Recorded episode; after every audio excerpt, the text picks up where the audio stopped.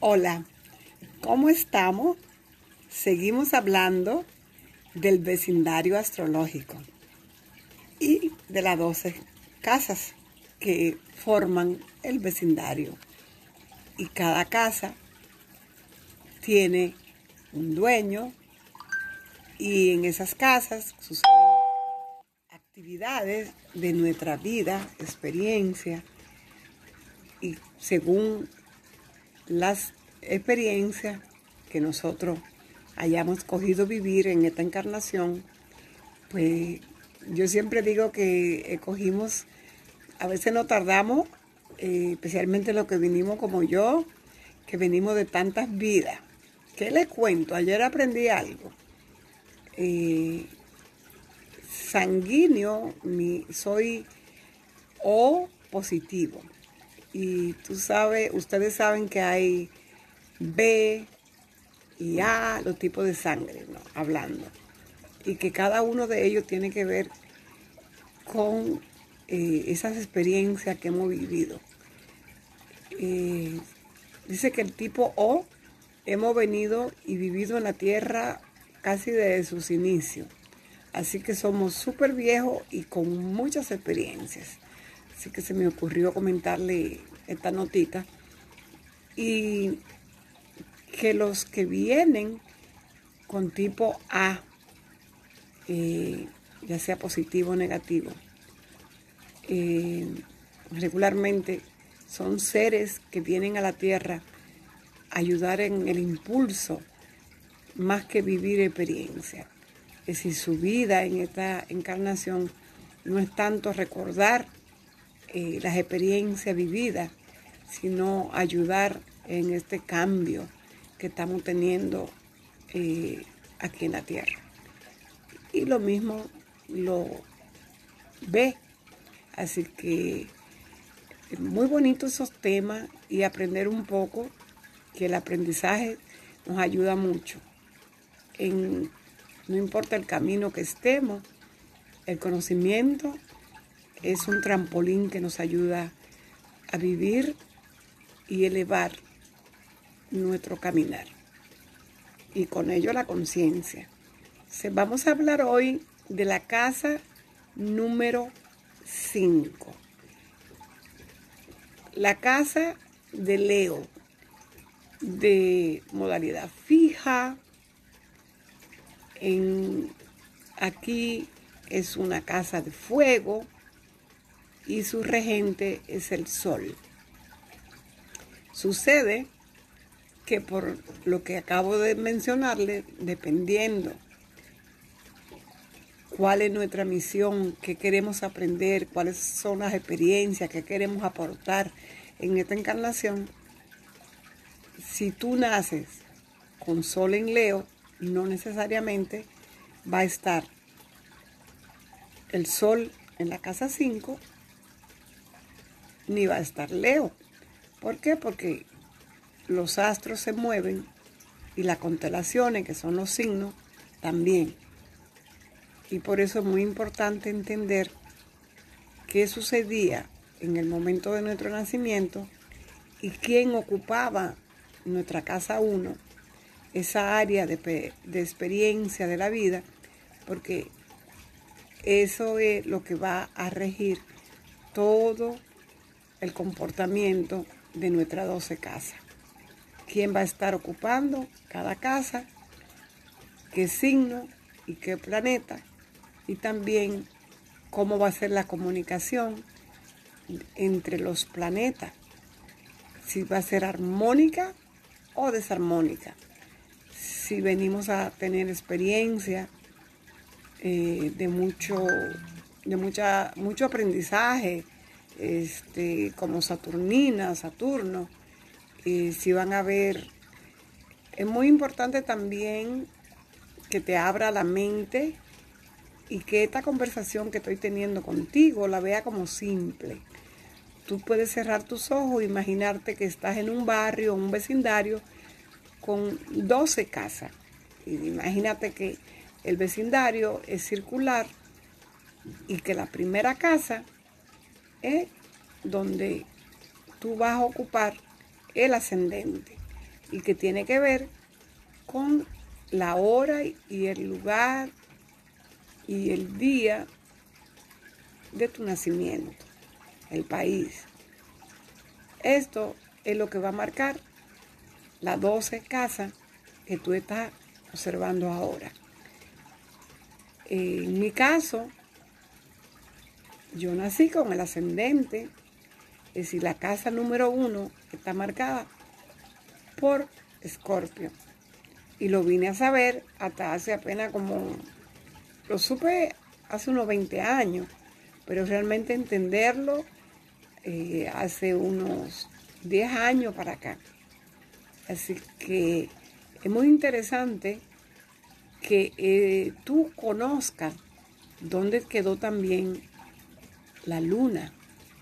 La luna da la vuelta a nuestro planeta Tierra 28 días y medio, en nuestro satélite. ¿Dónde estaba ella ubicada, posicionada encima de esas 12 casas? Eso va a hablar de el signo y la casa, donde se van a llevar eh, a cabo esa tarea que sería tu parte emocional, esa necesidad que vamos teniendo los seres humanos con relación al sentimiento de mamá. Si somos bien recibidos, este, si en nuestro hogar había suficiente alimento, que todo eso tiene que ver con la luna, los pueblos, los lugares, nuestras raíces, de dónde venimos. Ayer yo hablaba de la casa 4 y esa casa 4 es regida por cáncer y el dueño, el dios de, de cáncer, viene siendo la luna. Pero te repito que dependiendo de ese momento de tu nacimiento y de tu necesidad como alma, tú escoges dónde está tu luna. Entonces vamos a seguir. Y ya sabemos que la primera casa ocupa el ascendente y que vamos a buscar dónde está tu luna. Y la tercera patita de lo que forma ese estándar, eh, ese soporte que nos levanta, esa tercera patita viene siendo tu sol que viene siendo tu destino, viene siendo ese ser, esa luz que realmente tú viniste a traer a la tierra. Pero nosotros decimos, en el caso mío, yo soy Libra, pero realmente no soy Libra. Es una energía que se va desarrollando, que se va adaptando, que vamos caminando, porque no necesariamente viene tú con todo activado, la intención, la meta es llegar a ser Libra. ¿Y en qué casa está, estaba mi sol ese día y el signo de Libra? Y cómo yo lo voy a trabajar durante toda mi vida. Así que volvemos al tema que nos trae hoy, que es la casa 5. La casa 5 en la astrología en nuestra, nuestra autoexpresión, nuestra creatividad. Es el área de los hijos. ¿Y qué son los hijos? Bueno, son los hijos eh, de papá y mamá, pero también un hijo puede ser un libro, un proyecto, lo que tú puedas sacar de ti eh, con tu creatividad. En esa casa también el órgano que se maneja es el corazón. Y también en esta casa, eh, como el dueño de la casa es Leo, Leo tiene que ver mucho con el brillo, con brillar, con sacar el ego, pero realmente eh, debemos trabajar en que el ego sea un ego desde la parte elevada, porque vamos a tener en Leo que se maneja la parte eh, que tiene que ver no tan elevada, porque un ego siempre hace falta para nuestro desarrollo en la vida, pero que no sea un ego donde queremos opacar al otro, donde queremos eh, subir o pisar al otro para nosotros brillar. Es muy interesante que entendamos que la casa de fuego siempre va a ser ahí, no se va a mover esa casa, pero sí se puede mover el signo de Leo y estar otro signo ese día que tú naciste porque fue tu elección.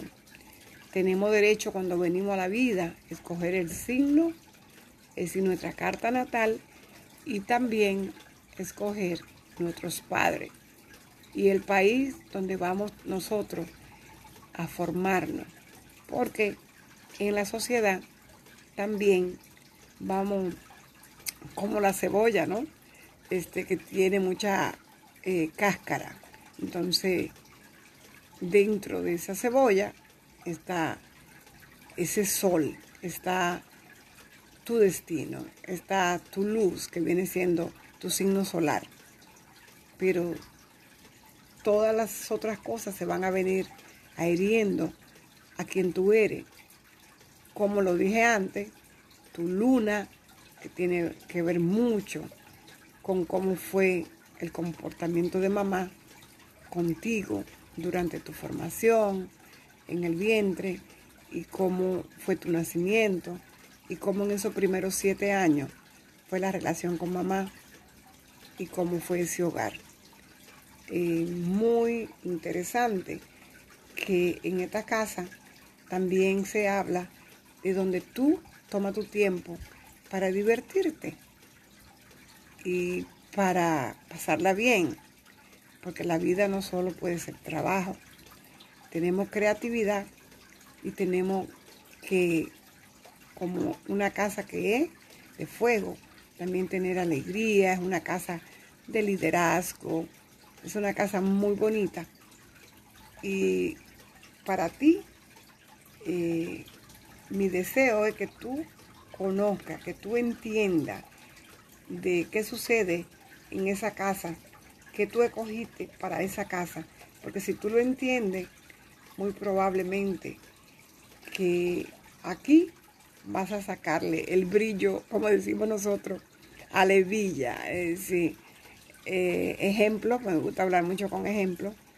Cuando yo nací, al estar Scorpion en la casa 1, entonces eh, quien estaba en la casa 5 no fue Leo, estaba Pisces.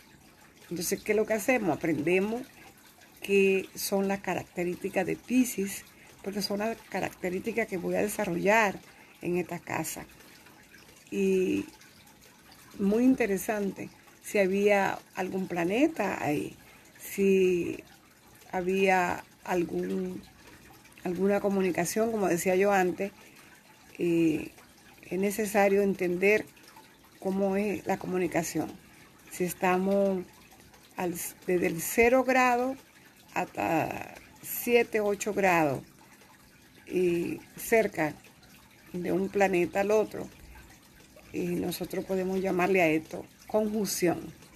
Entonces, ¿qué tal si estoy tan cerca de un planeta que me traiga, por ejemplo, eh, rigidez, que en este caso sería Saturno, y que me costaría muchísimo la expresión de lo que vine a sacar, lo que vine a, a mostrar en esa área de mi vida. Es muy interesante conocer cómo sucedieron los hechos ese día. Si hubo alguna conjunción con otro planeta, si hubo algún planeta allí, si hubo eh, un sextil que es muy bonito, este, donde están a un planeta al otro, es como de una casa a la otra, hay 30 grados, porque cada casa también se miden por grado y tienen 30 grados.